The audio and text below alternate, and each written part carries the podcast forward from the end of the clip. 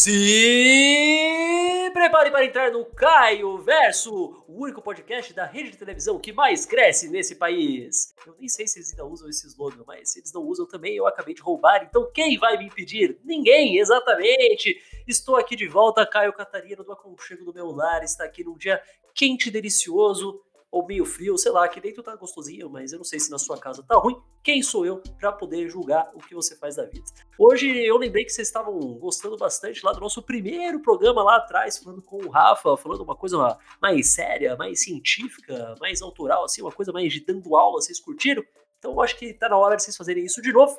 Eu vou juntar o útil ao agradável e hoje falaremos aqui sobre os perigos da inteligência artificial? Será que a inteligência artificial pode vir a dominar o mundo, destruir a humanidade e ser um terrível apocalipse mecânico? Hoje você descobrirá isso com a ajuda de uma convidada muito especial, muito incrível, a única pessoa, a pessoa responsável por esse podcast existir em primeiro lugar, ela mesma, Júlia Moretti, que é duas coisas. Primeiro, que ela é uma incrível e genial pesquisadora da área do machine learning e outras coisas. E segundo, que ela é a minha namorada. Dá seu bom dia, Júlia. Oi. Tá rindo do quê, Júlia? Falei nada engraçado? Sou palhaço agora? Você sempre foi palhaço. Porra, Júlia, não faz isso, cara. O pessoal não precisa saber disso, não, mano. Se vocês estiverem curiosos de como que a gente tá fazendo isso, tá cada um em um quarto falando, porque eu preciso das duas, das duas linhas de áudio para editar depois. Então tá bem esquisito aqui. A gente tá, a gente tá fingindo que a gente web namora agora. O que, que você tá achando até agora, Ju? Não gostei. tá, ó, vamos do começo então, né? Que é sempre bom. Primeiro, fala para as pessoas aqui que estão ouvindo o que, que você faz da vida, como que você chegou nessa área aí. Ah, eu também não sei. Como eu percebi, eu já tava aqui. É, bom, eu fiz uma trajetória muito louca na faculdade. Eu passei por vários cursos porque eu pensava que eu queria uma coisa e não era o que eu queria, já ia para outro. E aí, quando eu vi, eu estava no curso de computação, ciência da computação, um bacharelado, mas eu também estava meio perdida porque eu não gostava de trabalhar com desenvolvimento de software, que eu acho que é o ramo meio que mais comum para o pessoal da computação. Eu percebi que eu gostava de matemática e especificamente eu gostava muito de probabilidade estatística e eu descobri que existia um ramo da computação que trabalhava muito com probabilidade estatística e muito com matemática. Ele juntava com outras áreas de outras áreas da ciência que eu também achava muito legal e para completar quando eu fui cursar a primeira matéria primeira matéria nessa área de inteligência artificial e machine learning eu tive aula com uma professora maravilhosa e incrível que hoje em dia é minha orientadora a professora Débora Medeiros grande deus aí e eu me apaixonei pela Débora, me apaixonei pela área, me apaixonei por tudo e estou fazendo isso até hoje, pesquisando isso. E é isso. Eu tô um pouco preocupado porque você falou primeiro que você apaixonou pela Débora e depois que você apaixonou pela matéria, mas tudo bem, né? Fazer Às vezes acontece, né? A gente trabalha com o que tem, né? Eu, eu, já aceitei a minha posição, né? Fazer o quê? É, você falou muito rápido, acho que a galera que não entende não vai nem entender, então é melhor você dar uma explicação aqui. Primeiro de tudo, o que é machine learning? Basicamente, como funciona? Hoje em dia existe uma grande área muito famosa que todos gostam muito, a gente escuta muito em todo lugar. É, basicamente, é, hoje em dia existe uma, umas palavrinhas aí que são muito famosas por todo lugar. A gente ouve falar de data science, a gente ouve falar de machine learning, a gente ouve falar de inteligência artificial. Boa parte das pessoas não sabe direito o que é, ou só tem essa noção de filme do que são essas coisas. Bom, basicamente a data science ela é uma grande área de pesquisa que se criou que dentro dela engloba tudo que é relacionado a processamento de dados assim então, é uma ciência que estuda dados no geral, ou seja, ela estuda como transformar dados em informação e informação em algo útil para alguma área do nosso convívio. E como é uma área muito grande, ela foi se quebrando em diversas sub-áreas. E entre uma dessas sub-áreas é a inteligência artificial, o machine learning, que aqui no Brasil é aprendizado de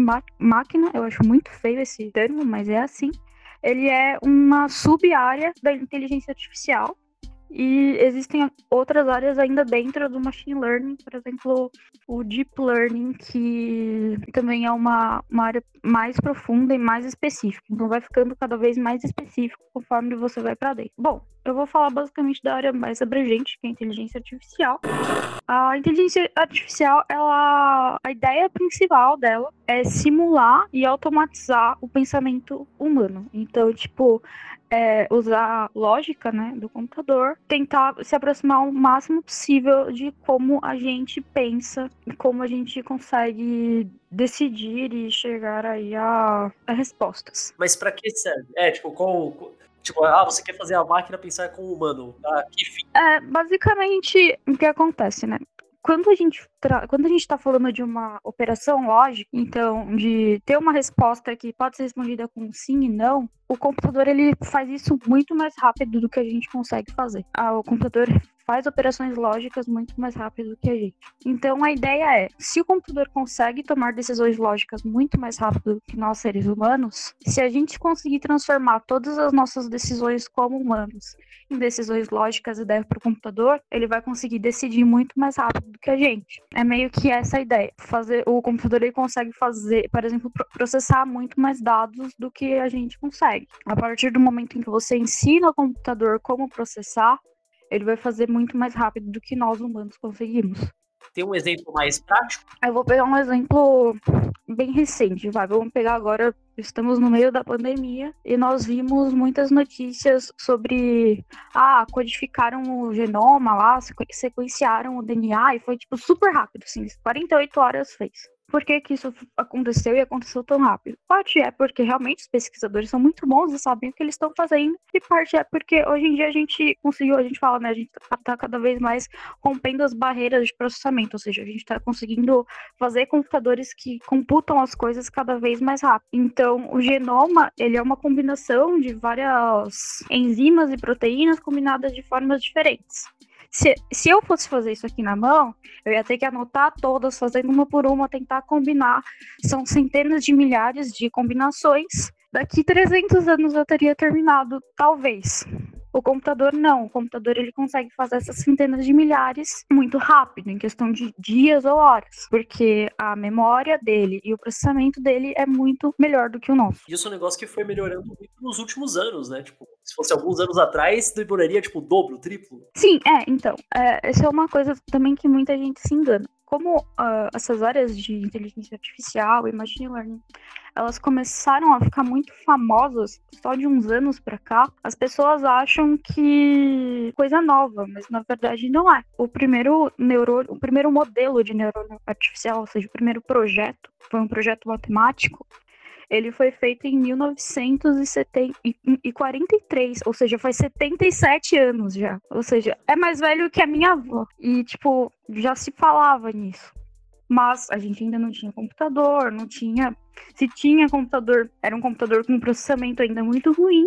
Então era impossível isso fazer no computador. Tanto que a área de inteligência artificial e machine learning e tudo isso, ela ficou muitos anos meio que estagnada porque a gente conseguia criar modelos na teoria, né, modelos matemáticos, mas a gente não conseguia colocar nada na prática, porque os computadores eles ainda eram muito primitivos. E agora, quanto mais a gente evolui com o processamento dos computadores, mais a gente também evolui com a inteligência artificial. Nossa, eu aposto que até na, na própria área da matemática, nessa época aí mais longínqua dos anos 40, então, se vacilar, rolava, devia rolar até o preconceito, né? O cara que fala, ah, eu estudo aqui machine learning, o cara vai falar, pra quê? Na verdade, não, porque porque como tudo nasce de modelos matemáticos, tudo era trabalhado como matemática. Eu, eu, eu vou contar uma piada para explicar melhor isso.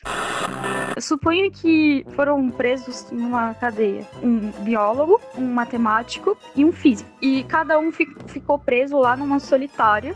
E cada um ganhou muitas latinhas de comida, um lápis e um papel. Depois de dois anos, eles abriram as solitárias. O biólogo, ele tava vivo, ele tava fraco, super magro, ele tava com, tipo, muitos machucados e as latas todas amassadas e jogadas pela cela dele e algumas abertas, porque ele ficou jogando as latas até que ele conseguiu abrir algumas jogando e conseguiu tirar comida suficiente para se alimentar. Aí abriram a sala do físico. O físico ele tava ótimo, ele tava super saudável, ele tava de boas. Por quê? O físico, ele conseguiu calcular a melhor forma de jogar a latinha para extrair o máximo de comida e ele se alimentar. Então ele conseguiu tirar muita comida das latinhas. Eles abriram a cela do matemático. O matemático estava morto com todas as latinhas fechadas. O matemático conseguiu provar que era possível abrir as latinhas, mas ele não sabia como.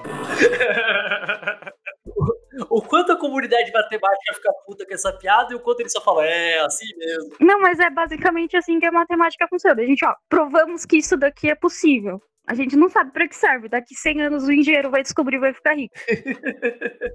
Você tinha falado, ah, as pessoas ficam ouvindo muito nomes e tal, e realmente, porque se você fala inteligência artificial na rua, a pessoa, no máximo, ela vai saber, tipo, sei lá, ah, é tipo aquele, os vilões de Exterminador do Futuro, tipo a Skynet, essas porra.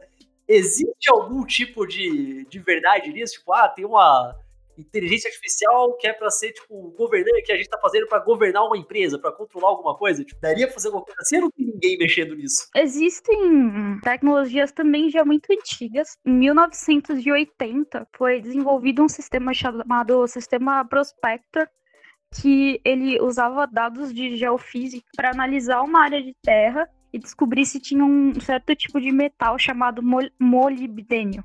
E usando esses dados, ele conseguiu apontar um lugar que falou: não, aqui com certeza tem uma mina de molibdênio. E anos depois, quando eles foram escavar o lugar, realmente havia uma mina de molibdênio ali. Então, o que acontece? É bem comum já em empresas e até algumas decisões de governos serem baseadas em uso de dados. Ou seja, não é um robô decidindo nada, mas você vai colocar os dados sobre o problema que você tem e o robô vai falar, olha, essa daqui é a melhor decisão. Ou ele vai fazer projeções para o futuro, né? Que nem aconteceu agora também na pandemia. Ah, se vocês não fizerem lockdown, vão morrer milhões de pessoas. Você tá falando que o Atila é uma inteligência artificial? Porque isso explicaria tudo, cara. Pode ser que seja. mas, e, mas aquele lance clássico de todo filme de ficção científica de fazer, tipo, ah, criar uma inteligência artificial para proteger a humanidade. Só que daí ela analisou e chegou à conclusão que a humanidade é o pior inimigo da humanidade, então agora a inteligência artificial vai matar todo mundo. Temos que ficar com medo ou dá para ficar tranquilo? Eu acho que nesse ponto não, porque o quando você programa uma inteligência artificial, ela, apesar de tudo, ela é fundamentada em um código escrito por pessoas. Por mais que você saiba, você já vai, com certeza, isso é uma resposta óbvia. A humanidade é uma merda, então você vai saber. Então, se, se você sabe que ela vai chegar nessa conclusão. Não vai te pegar de surpresa, né? Você vai colocar uma cláusula lá, tipo, exterminar a humanidade não é a resposta.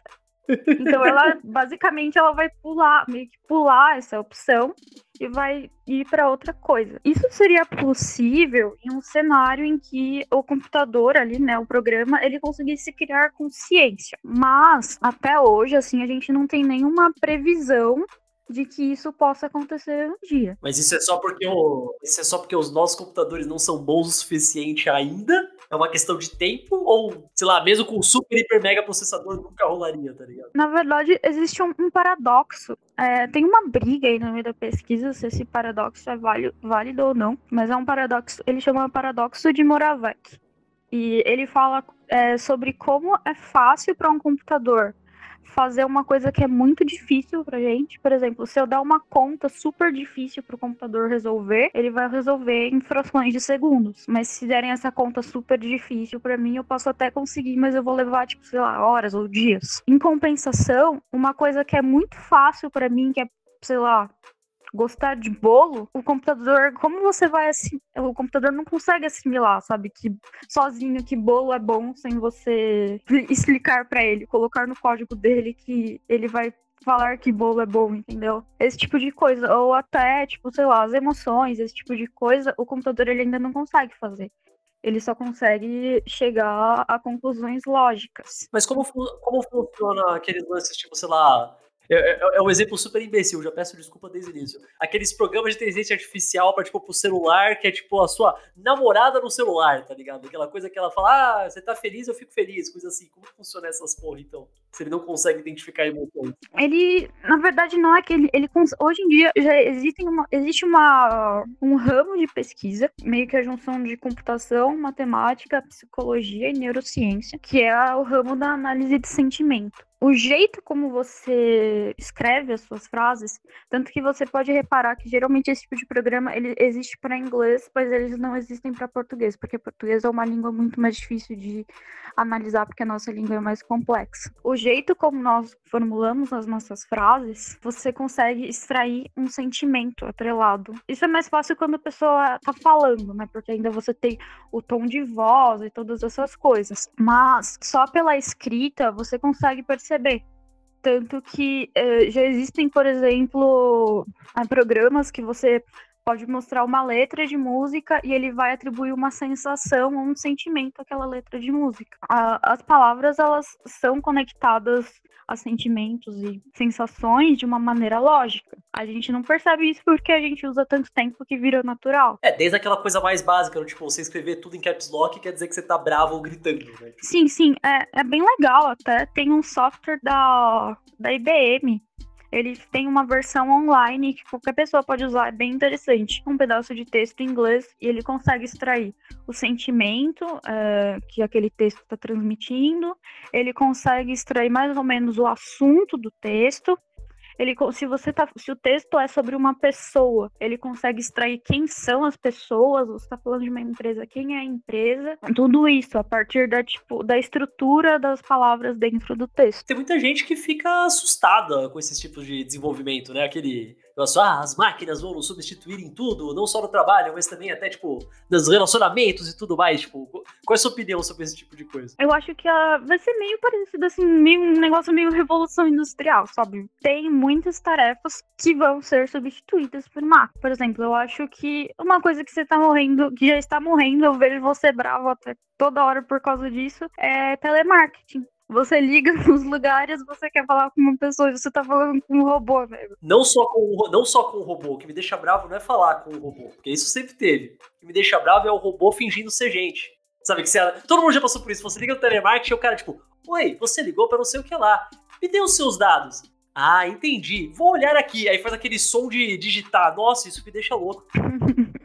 É, então, eu acho que talvez para esses tipos de tarefas mais operacionais, em que ter um computador fazendo vai ser quase tão efetivo quanto, mas vai ser muito mais barato, vamos usar robô. Então, tipo, a gente já tem telemarketing, a gente quase toda loja online tem aquele chatbot insuportável que sobe o pop-up e quer falar com você você se assusta. Então, tem tudo isso, mas tem muitas tarefas que dependem muito do fator humano. A gente precisa nós, como humanos, precisamos interagir por, com humanos, por mais que a gente não goste de admitir. Eu acho que um exemplo muito claro disso é: eu não sei se é assim em todo lugar do Brasil, mas em São Paulo, diversas unidades das lojas americanas instalaram um totem de autoatendimento, ou seja, você faz suas compras, você passa sozinho ali pelo caixa, paga e vai embora sem falar com ninguém. Eu já entrei diversas vezes em lojas que tem esse totem e o totem tava lá vazio e a fila tava cheia, com todos os totens funcionando. Porque as pessoas se sentem mais seguras tratando de certas coisas com pessoas. Acho que você fica desconfortável, né? A mesma coisa vale pro totem do do, Cinemark. Ele sempre tá mais vazio que a fila. Por mais que todo mundo da fila vá pagar com cartão e fosse mais simples e no totem. Tipo, uma coisa, se fosse, sei lá, se é uma coisa, ah, é a parte do. pra você pagar a dívida numa loja, sabe? Eu entenderia você querer falar com a pessoa que você falar, ah, eu vou tentar convencer ele de alguma coisa, sabe? Tipo, pra ver se ele me dá um desconto, alguma coisa assim. Mas o negócio que é literalmente só, tipo, comprar um ingresso de cinema, realmente, né? Não faz nem sentido, cara. Então, e tem outras coisas, né? Onde a gente prefere um fator humano. Por exemplo, num atendimento médico. Por mais que eu ame robô, eu não sei. Primeiro que hoje em dia isso ainda não é 100% possível. Um robô que consegue, tipo, te tratar de, ali na medicina de cabo a rabo, mas você chega lá na emergência, fala seus sintomas pro robô, ele vê os exames que ele precisa fazer, faz, analisa o resultado do exame e te receita um tratamento. Ainda não existe um que faça todo esse processo. Mas se existisse, eu não sei se eu me sentiria bem em fazer todo esse processo com o robô. Eu acho que ia depender muito que doença que eu tô tendo. É uma gripe aí, talvez. Mas não sei, cara. Porque imagina, é, sei lá, você tá indo porque você tá com suspeita de uma doença muito grave. Sei lá, tá com suspeita de câncer. Aí você vai lá, o robô pega, processa seus exames e fala, ei, toma no cu. você, vai, você vai odiar o robô pro resto da sua vida, né, cara? Então, é, tem muitas coisas que precisam de um fator humano. Como eu já falei, né? A máquina, ela não tem sentimento. Ela é guiada por lógica e um objetivo que a gente mesmo programa nela. Tem muitas funções de atendimento, acho que especialmente em atendimento, que dependem muito da sensibilidade de um ser humano, sabe? Mas isso também não é uma coisa que pode ser ensinada pra máquina? Tipo, com muito trabalho, evidente, mas é uma coisa que pode eventualmente ela aprender a, a ter tato, sabe? Tipo... É que assim, é, eu vou pegar um exemplo da culinária, uma aplicação online que chama Chef Watson, em que você coloca ali alguns ingredientes que você quer, ela completa com alguns outros e te sugere diversas receitas de acordo com a sinergia entre os ingredientes. Então, tipo, ela meio que dá um, um score das receitas. Tipo, esses ingredientes aqui têm mais sinergia, então nessa receita aqui eles ficariam muito gostosos juntos. Ah, mas isso é só o banco de dados, né? Tipo,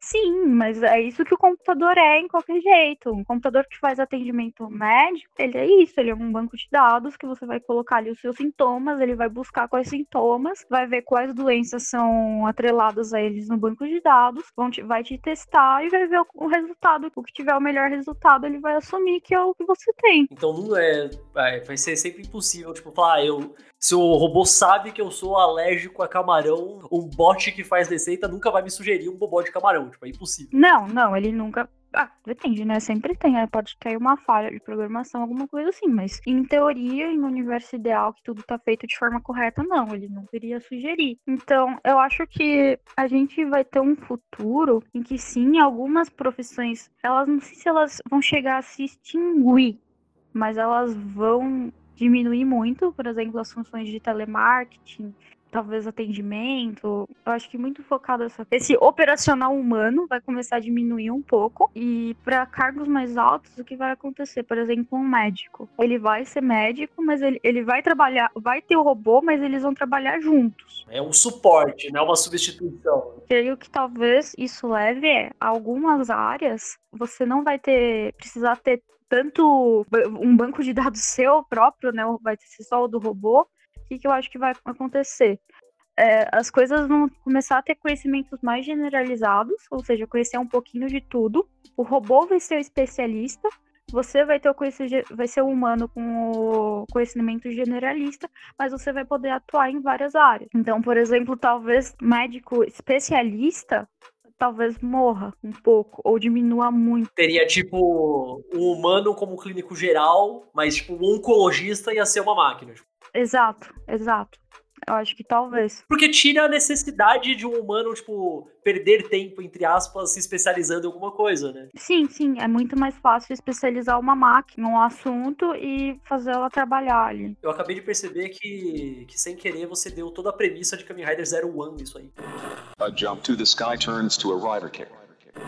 Então, mas tem uma diferença, né? Bem grande pro Kamen Rider Zero One. No Kamen Rider Zero One, por mais que os robôs sejam especialistas em diversos assuntos, eles são máquinas autônomas, eles conseguem trabalhar sozinhos, sem nenhum humano, e eles têm meio que alguma expressão de sentimento ou tentativa de. A inteligência artificial que a gente tem nunca, nunca vai ser tipo 100% autônoma, é impossível? 100%, é, eu acho que é muito uma questão de, é o que eu falei, muito uma questão de confiança. Pode até ser que chegue num nível que seja seguro ela ser autônoma, mas você vai se sentir bem com isso? É o, é o, é o carro que dirige sozinho do Tesla, né? Tipo. Então, é, essa é uma coisa muito curiosa, eu tinha anotado aqui pra falar é, vai, vai naquele paradoxo que eu falei das coisas que são fáceis para nós e difíceis para robôs. O carro autônomo do, da Tesla, ele no, nos primeiros testes deles, ele conseguia dirigir, ele conseguia fazer tudo, mas quando passava caminhão por trás dele, ele não reconhecia, ele conhecia, ele reconhecia como outra coisa e ele dava ré. Então é muito difícil, né, pro, pro robô conseguir reconhecer. É um esforço muito grande. Porque pra gente, a gente, pra gente reconhecer uma coisa, vamos supor, eu te mostrei uma laranja. Eu te mostrei uma laranja uma vez, e a partir daí, toda vez que você vê uma laranja, você vai olhar e vai falar, uma laranja. Isso fica muito claro quando você mostra as coisas pra um bebê, né? O bebê você mostra ele pra uma, vez, explica uma vez, e ele já sai sempre, ele vai apontar e vai falar o que, que é. O, o robô não. Como que funciona pro robô detectar uma, uma imagem? Sabe aquele captcha muito chato do Google? Pegar todos os semáforos por aí, tipo. Nada mais é você do que você ajudando os algoritmos de visão computacional do Google a reconhecer imagens. Porque ele dá várias imagens misturadas, mas elas meio que são no mesmo contexto ali, todas na rua, e são todas geralmente meio parecidas. E você vai mostrar pro robô: isso é semáforo, isso é semáforo, isso é semáforo. O que, que o algoritmo vai fazer? Ele vai pegar as imagens que você escolheu como semáforo e vai olhar, tá, o que, que essas, essas imagens elas têm em comum? Ah, é retângulo, é preto, tem três bolinhas no meio, uma é verde, uma é amarela, uma é vermelha, tem não sei o que lá de outra característica. Sempre que ele vê alguma coisa com essas características, ele vai falar, isso é semáforo. Mas como, como que ele vai conseguir reconhecer, tipo, se eu fizer literalmente um desenho que é um retângulo preto com três bolinhas coloridas dentro? Se você não mostrou para ele e fez uma, um outro treinamento mostrando que isso é uma coisa diferente, provavelmente ele não vai reconhecer. O que faz ele diferenciar é você usar uma base de dados de imagens de semáforos muito grande, muito grande mesmo, porque aí ele vai pegar, tipo, cada micro característica de semáforo e vai comparar. Na real, quando você responde um captcha, você tá só treinando um robô, né? Sim, você tá ajudando a treinar o robô. Falando em treinar robô, então, acho que já, já, a gente já tá, já chegou mais ou menos na metade aqui. Acho que dá para falar então do negócio que fica mais, mais interessante pro público médio. Você é uma pessoa que já viu muito filme, já jogou muito jogo, já viu anime, já fez todas essas coisas. Já deve ter, já deve ter encarado muita coisa de inteligência artificial, de robô aparecendo. E eu tô ligado que muita coisa te deixa puta e muita coisa você fala, tá, esse aqui tá até ok. Você consegue dar alguns exemplos e falar, não, esse aqui mostrou inteligência artificial legal, esse aqui inteligência artificial tá tudo errado. Bom, tem um exemplo, é, ele é meio fantasioso, óbvio, mas ele é bem que, mas é de uma, uma série aí bem querida, eu acho que você já sabe do que, que eu vou falar, que é o Data do Star Trek. Oh, yes. I hate this. It is revolting. More? Please. Óbvio, ele é fantasioso porque, tipo, ele é muito um, um robô muito complexo, ele tem forma física, ele, ele consegue é, reproduzir vários trejeitos humanos e várias coisas humanas, por exemplo, ele, ele anda perfeitamente. Então, óbvio, tem muita coisa fantasiosa ali. Mas até muitas das preocupações, por exemplo, ah, se preocupando em entender sentimentos e coisas do tipo. Isso é uma coisa que um computador por si só nunca iria tentar entender, não sei que tivesse no meio do código dele, que ele deve tentar entender. Eu acho uma, uma. Não chega a ser plausível, mas eu acho uma representação legal, assim.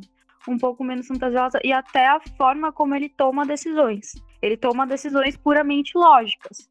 Não importa se, tipo, o capitão dele não vai gostar. Mas como que o, como que o Data fazendo isso é diferente, tipo, do Spock na série clássica, que era 100% lógico, mas era eh, biológico nisso? Qual, qual, qual é a diferença? É, o, o Spock, ele, por ser um ser biológico, muitas das nossas características fisiológicas e biológicas, ele conseguia entender. Tem um episódio em que ele chegou a uma idade específica, se eu não me engano, que vai ter um ritual lá no planeta dele e ele precisa ir pro planeta copular. Pera, pera, pera, o seu nome disso aí é Polfar? Não, é isso? Acho que é isso. É, não lembro. Mas ele precisa ir. Ele não gosta, ele tá bravo, ele tá com vergonha, que é um sentimento, e mas ele precisa ir. Se fosse o Data, uh, ou, um, ou qualquer outro robô, bem, bem documentado ali, ele ia falar: não, chegou a hora que eu preciso ir lá reproduzir, eu vou reproduzir. Ele não ia ficar com vergonha, ele provavelmente até ia falar, ó, tô indo lá reproduzir. Eu não sei. Talvez para os outros eh, vulcanos não ficaria tão evidente, mas para o Spock, como ele não, ele é só meio vulcano, ele tem sentimentos. Muitas vezes mostra que ele, ele tem sentimentos, mas ele retrai sentimentos porque ele não pode mostrar por ser vulcano. O Data, ele é justamente o contrário. Ele não tem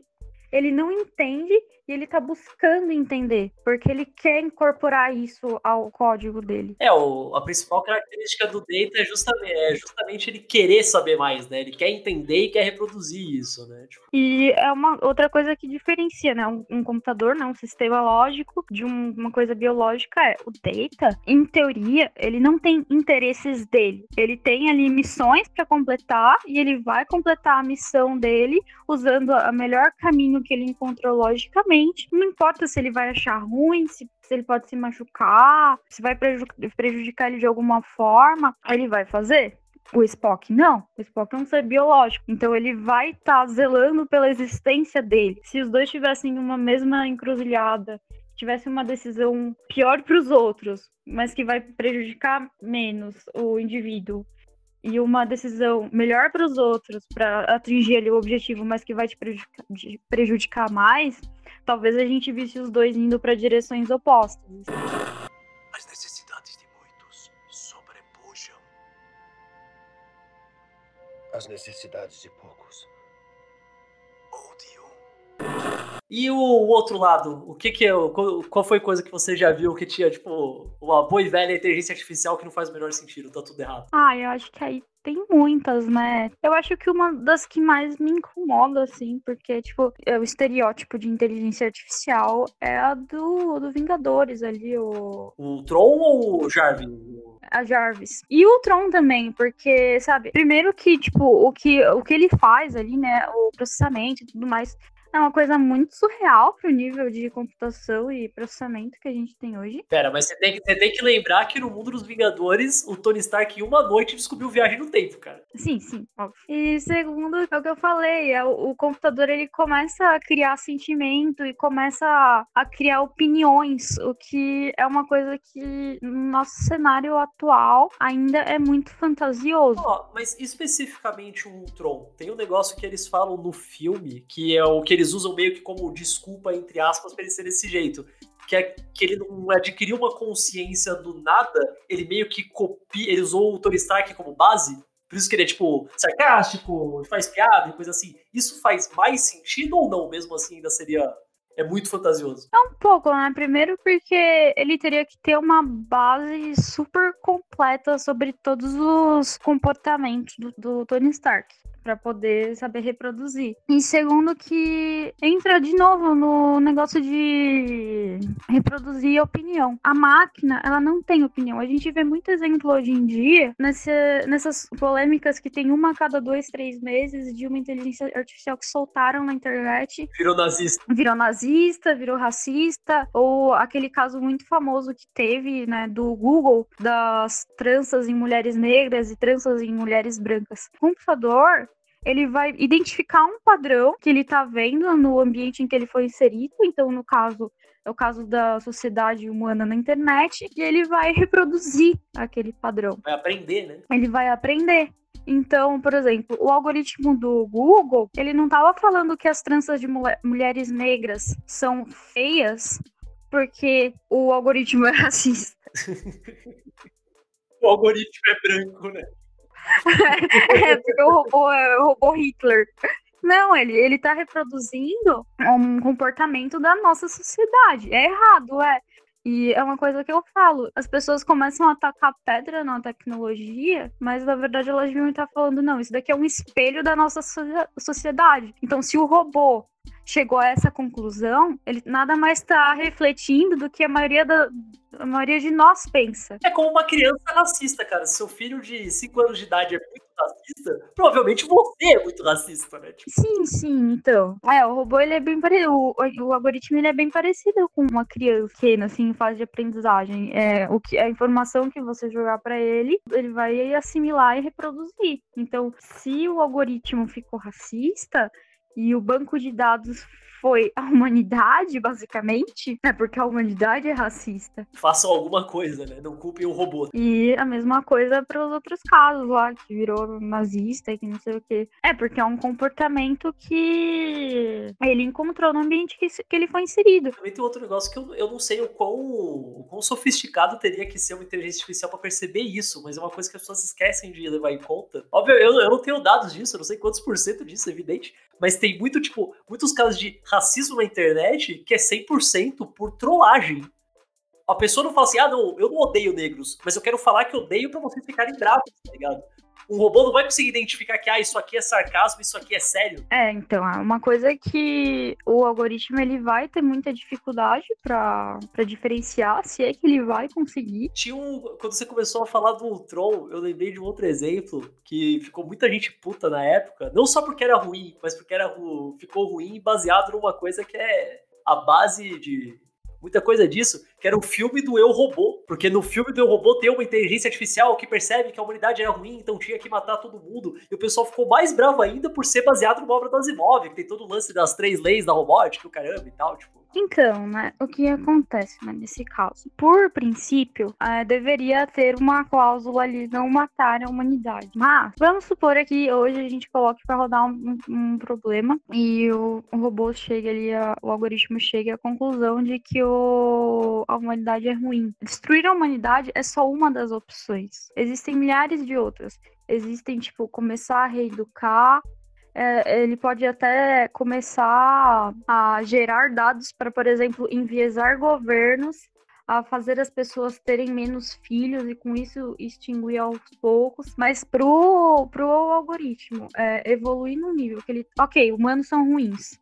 Para ele chegar no nível e falar, tá, humanos são ruins, então precisa acabar. Como vai acabar? Matando. Como que eu vou matar? Eu preciso de uma arma. Então eu vou ter que descobrir como fazer uma arma. Tá, mas como que eu vou é, manusear uma arma se eu não tenho corpo físico? Então eu vou ter que conseguir um corpo físico. Eu vou ter que dar um jeito de não desligarem ou não acabar a bateria do meu corpo físico. Então eu vou ter que desenvolver isso também. Eu sozinho não vou conseguir matar toda a humanidade por mais eficiente que eu seja. Então eu vou ter que criar um exército. Esse exército vai ter que se comunicar de alguma forma. Eu sou um robô, eu não sou um humano que eu vou falar com ele, ele vai entender. Provavelmente vai ser uma algum tipo de rede compartilhada entre os robôs ali por algum tipo de sinal. Então, olha o tanto de passos que ele vai ter que dar. Até chegar nesse ponto, a humanidade já se destruiu sozinha, né? Tipo... Exato, sabe? Porque, tipo, é impossível fazer igual acontece nos filmes que, tipo, o robô mesmo vai. O próprio algoritmo vai gerar um outro script de um outro pedaço de código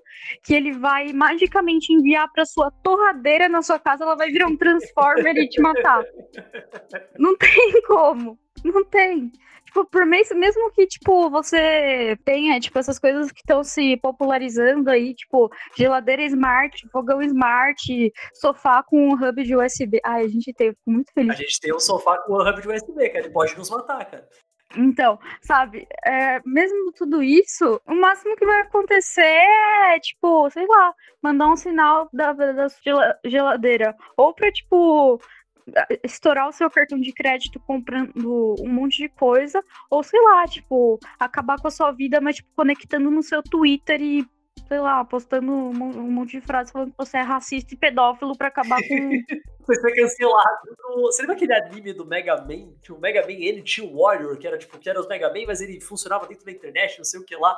E o primeiro episódio era tipo um robô que ele entrava no, no fogão smart, que toda casa naquele futuro tinha fogão smart, e dele explodia pra casa pegar fogo. É, então, até porque é eu falei, não seria primeiro efetivo, sabe? Ele pode até explodir quando você não tá em casa, ele só vai destruir sua casa. Tipo. É, não, não, não ia destruir a humanidade. É, então, é, quando, quando fala de destruir a humanidade, é, existem aí muitas personalidades aí que falam disso. Eu tava pesquisando, eu achei um artigo que falava mais de 50 pessoas famosas, assim, que cada uma tinha ali o, o seu, as suas preocupações. A maioria eram pessoas famosas que eu não conhecia, tipo, políticos de países X. Mas eu separei ao, três, que foram, tipo, as pessoas mais famosas, assim, que me chamaram a atenção. O primeiro era o Stephen Hawking, né? O físico, que por incrível que pareça, é a mais viajada. As outras duas são do Elon Musk e do Putin, nosso querido aí, Putin. Lembrando que é o Putin já sobe em ursos e é o imperador da Rússia por mais 35 anos o Elon Musk é o Lex Luthor com cabelo.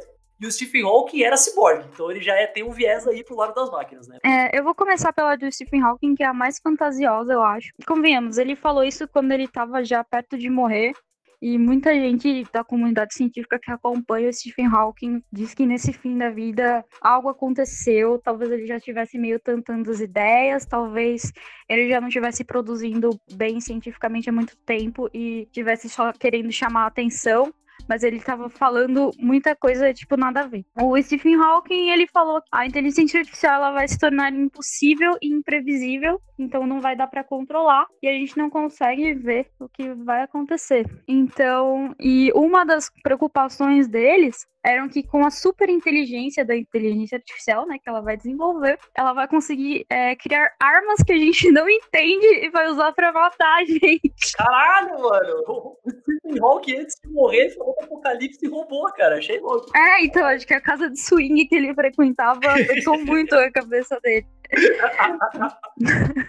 Gostei, não, achei da hora. Mas, bom, eu acho que eu já expliquei basicamente por que, que é impossível isso acontecer. É, realmente não dá para ver bem o que, que a inteligência artificial vai se tornar. É, quando ele diz que ela é imprevisível, eu acho que ele estava muito falando de deep learning, que são, tipo, uns sistemas de algoritmos mais complexos, que eles tentam realmente imitar o funcionamento do cérebro e até tem, tipo, tipo, neurônios artificiais e coisas do tipo. E realmente é bem complicado de entender. Se você não estuda a fundo essa área, eu, por exemplo, não estudo a fundo essa área, eu tenho um conhecimento bem parco sobre ela e se me derem para mexer em um código de deep learning, eu provavelmente não vou conseguir, não vou entender. Se ele estiver dando problema, não vou saber consertar, porque o, o código, o, o, ele começa a tomar decisões dentro dele que elas vão se, meio que se emaranhando e você perde, assim, você perde o tracking de onde ela tá indo, assim, é, é bem complicado. É uma área que, tipo, ela é uma área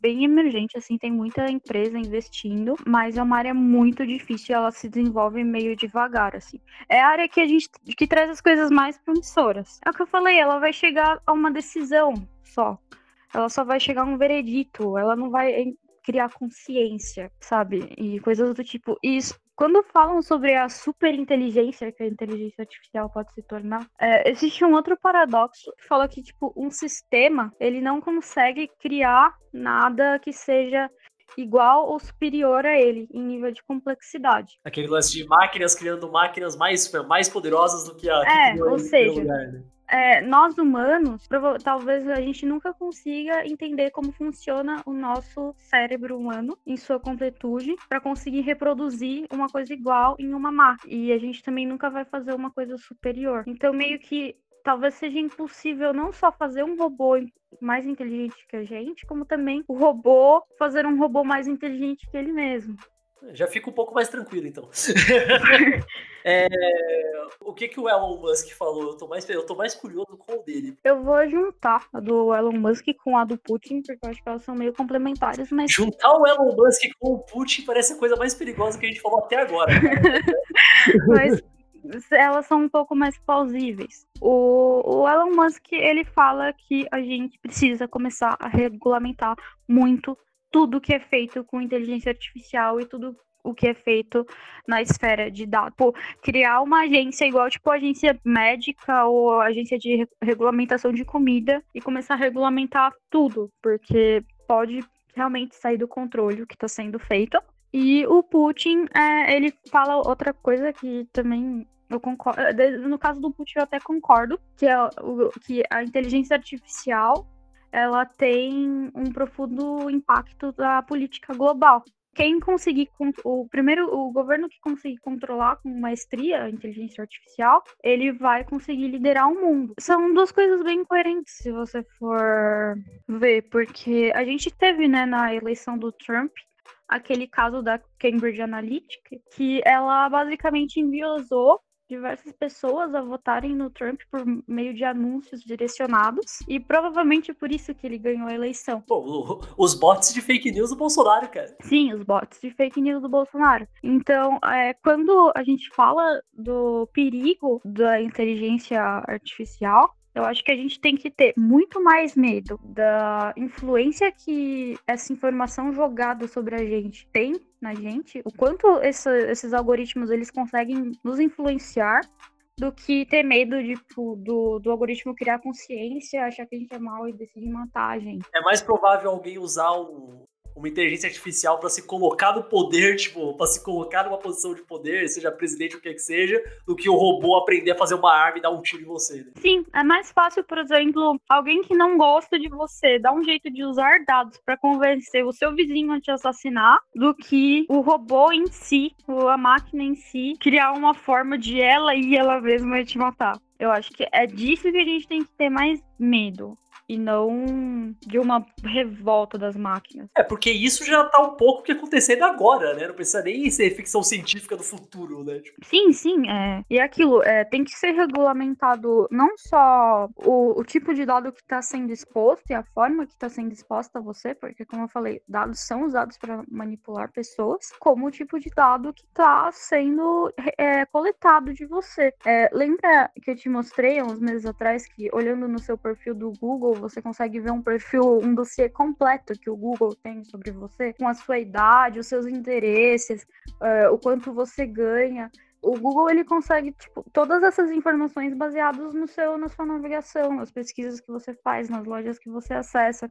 Imagina, por exemplo, se o seu banco pudesse usar livremente as informações que ele tem sobre você. A sua vida tá no seu banco. Ele literalmente sabe todas as vezes que você passou o seu cartão e aonde você passou o seu cartão. O quanto você gastou, então ele pode inferir o que você comprou. A gente fica só falando de medo de inteligência artificial, acho que tem que ter medo de inteligência a ponto, né? Por exemplo, exemplo, um funcionário de um. Vamos supor que você esteja traindo a sua esposa. Vamos supor. um funcionário de um banco poderia extrair o, os seus extratos pegar os seus extratos de motel que você foi com a sua amante. Ah, peraí, peraí, peraí, peraí, peraí. Isso aí, isso aí não vai dar certo, porque todo mundo sabe que quando você passa cartão em motel, sempre aparece que é tipo um pet shop ou uma loja de departamento, nunca aparece motel, cara. Mas ele pode pegar a localização também.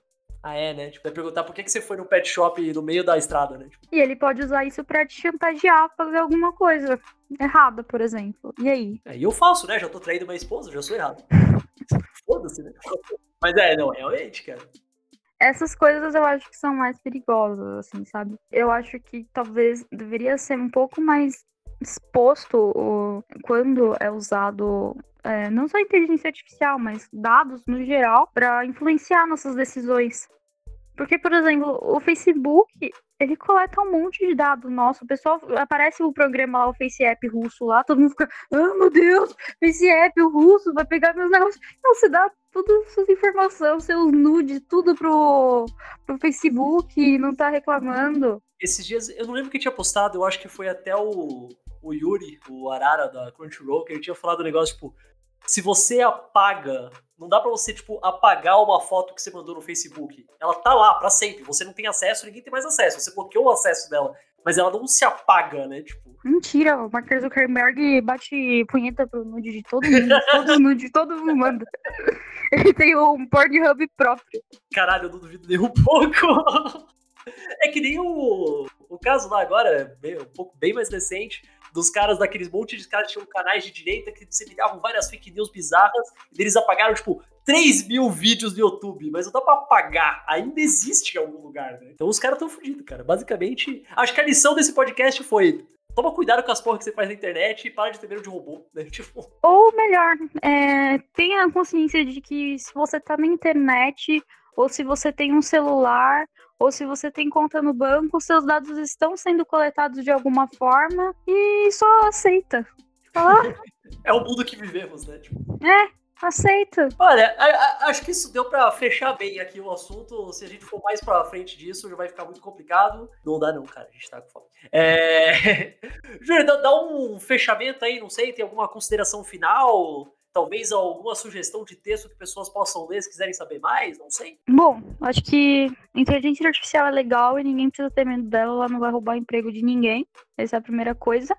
Então, e a segunda é pesquisem sobre o assunto, mas tentem pesquisar fontes confiáveis, fontes acadêmicas, fontes de especialistas no assunto para garantir que vocês não estão lendo besteira que vão deixar vocês assustados ou algo do tipo. Se alguém quiser se aprofundar realmente bastante e ler periódicos legais, o MIT, ele tem um periódico que chega por e-mail, acho que todos os dias, e você se inscreve lá e ele te manda um texto interessante todos os dias. É bem legal, chama MIT Technology Review. Aprendam inglês também é importante. Mas eu acho que é isso. Tenham cuidado onde vocês estão colocando os dados de vocês e da onde vocês tiram os dados de vocês também. E vai ficar tudo bem. Que bonito, gostei. Foi uma boa mensagem pro final. E vocês, pessoas, vocês conheciam alguma coisa de inteligência artificial? Manjavam um pouco do assunto? Ou tudo que vocês conheciam era baseado em Skynet, no Exterminador do Futuro e já era?